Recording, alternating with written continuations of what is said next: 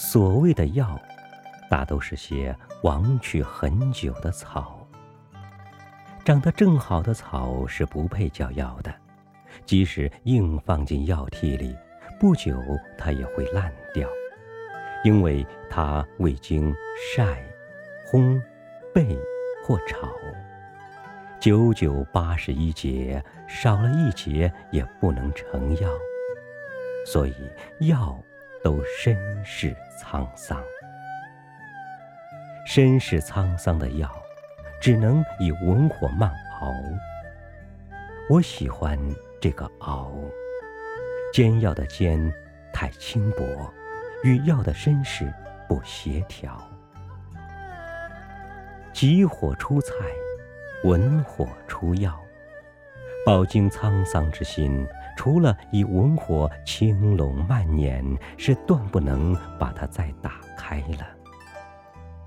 且看文火在药锅下缭绕，缭绕成花的瓣，那么锅中药就是瓣中蕊了。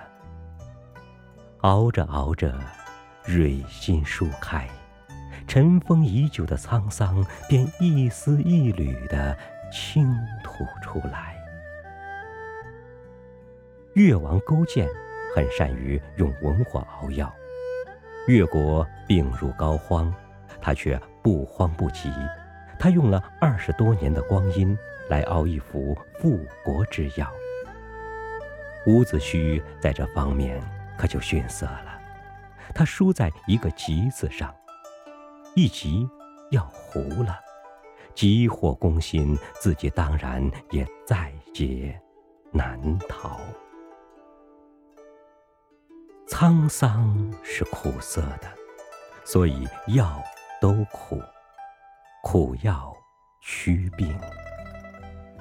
魏征是个善献苦药的人，唐太宗善喝苦药。虽然有时他也会紧皱眉头，但他最终还是咽了下去。纣王咽不下去，渐渐就百病缠身了。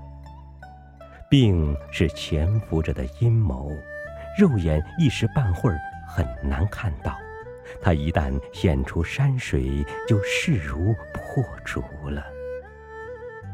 小孩子理解不了药的苦心，所以小孩子总拒绝好心好意的药。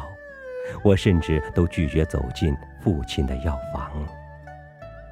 我至今仍记得那个春夜。月色正好，我溜进父亲的药房，倚着门看他熬药。摇曳的烛影里，父亲被药拥着，也如一味药了。药香如蝶，满是偏跹。父亲说：“过来呀，过来叫药熏熏。”我可不愿让他熏。我一扭头，转身就跑，一地花影都被我踩碎了。今夜，父亲故去，整已十年。当初那些被我踩碎的花影仍在，春夜也在，月也正好。可是再也不会有人。换我熏药。当初面对那些苦药，我真不应拔腿就跑。从生到老，谁能离得了那些药？从生到老，谁能说清究竟咽下多少？